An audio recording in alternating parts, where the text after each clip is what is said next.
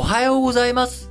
2022年、令和4年7月15日金曜日、本日も新聞解説、ながら聞きをやっていきたいと思います。えー、まず最初の話題、丸一として、安倍元総理、えー、先週ね、7月8日に教団に倒れて、えー、亡くなられてしまいましたけれども、えー、安倍総理のお通夜とお葬式、もうすでにね、家族の間、近親者のみで、す、えー、で、に終わっておりますが、えー、この秋に国葬、えー、国の葬儀としてね、えー、やっていくと。ということで、えー、今、まあ、あの、諸外国からも弔問に訪れたいとか、まあ、そういった問い合わせがね、外務省の方にひっきりなしにかかってきていたということで、まあ、すでに、あのー、ブリンケン国務長官とかがね、えー、帰国、えー、G20 の帰国の途上で、えー、急遽予定を変えてね、東京に訪れたりとか、あイエレン財務長官が日本に訪れていたので、まあ、あのー、ちょうど、行けたので、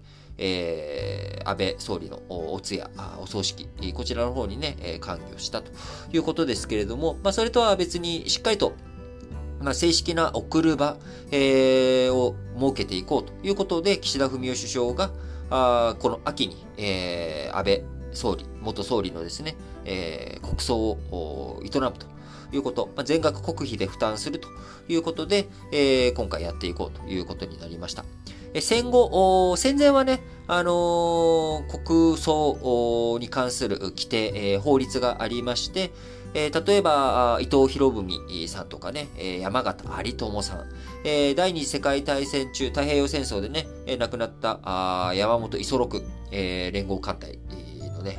トップの人とか、まあ、こういった人たちが国葬で、えー、こう、あのね、お葬式やったということですけれども、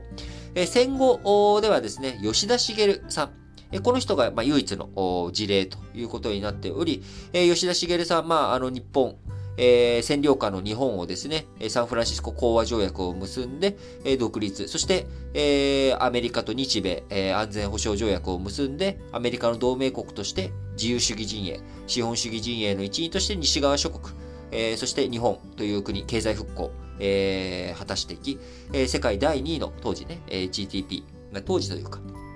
えー、世界第2位の、えー、GDP を誇る西側、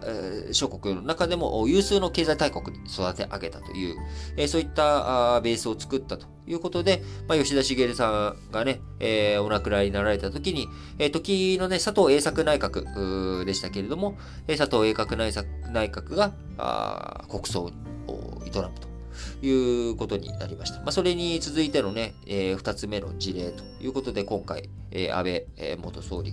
が国葬というふうになるんですけれども、前もね、すでにこの1週間の中で、えー、新聞解説ながら聞きの中でお話ししましたけれども、まあ、例えば、南アフリカのね、えー、マンデラ元大統領、えー、彼が亡くなった時に、えー、お葬式国葬ということで、まあ、そこには、あ当時のオバマアメリカ大統領とか、あキューバのカストロさんとかね、え、こういった人たちが参加したことによって、えー、キューバとアメリカの和解の道ができたりとか、えー、外交上もね、非常に大きなあインパクトを与えたという、国際社会にもね、大きなインパクトを与えたというイベント、イベント、まあイベントっていうとちょっと言葉がね、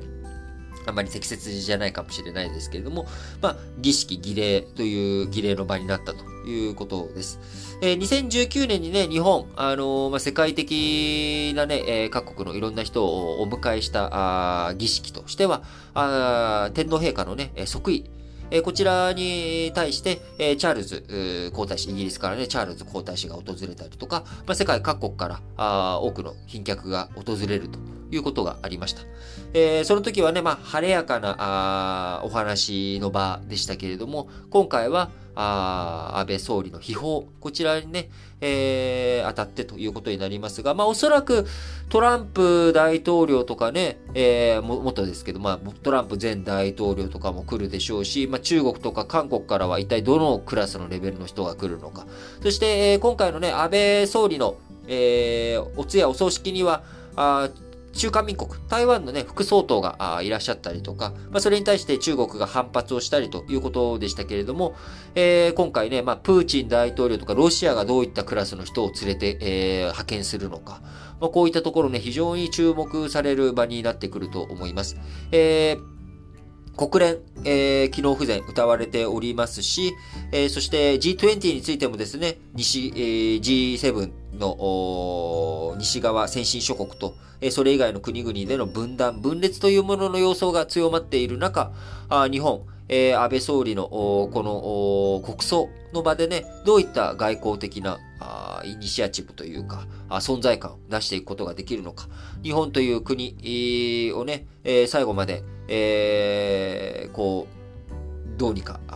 いい国にしていきたいという強い思いを持っていた安倍元総理。えー、その死がね、あの、どういった影響を各世界に及ぼしていくのかというところ、まあ、そのあたりもね、注目されていくと思いますが、え国内的にはね、やはり、その、安倍元総理、清方変の激しい人物でもありますし、えー、安倍さん、反安倍と言われるようなね、人たちもたくさんいらっしゃる中、まあ、今回の国葬、まあ、あのー、国葬なんかすべきじゃないんじゃないかとかね、まあ、いろんな声あると思いますが、えー、僕個人としてはですね、今まあ申し上げました通り、えー、各国、世界がバラバラになっていく要素が強し強い中あ、日本という国でね、強い、えー、リーダーシップを発揮し、国際社会の場においても、え、いろんな国との、安倍総理はね、あの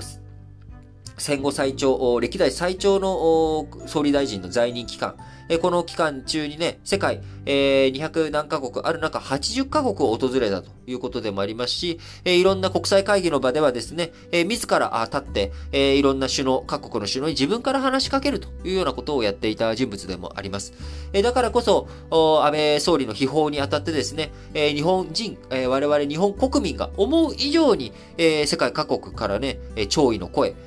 その死を、ね、あの、痛む声、えー、そういった声が大きくあるという状況の中、やはり僕はま国葬という場というのは、我々国民だけじゃなくてですね、世界各国に対しても、日本という国、こういうことがあったんだよと、えこういう人物を失ってしまったんだよと、その中でま世界、え再びね、安倍さんが目指していた自由で開かれたインド太平洋とかね、まあ、こういった理念をどういうふうに実現させていくことができるのか、そういったものを国際社会全体で考えようよと。いう場にもね、なっていくことができると思うので、あの、この秋の、えー、安倍元総理の国葬、えー、僕は非常に、あの、注目して、えー、いい意味でね、えー、いい意味で注目をしております。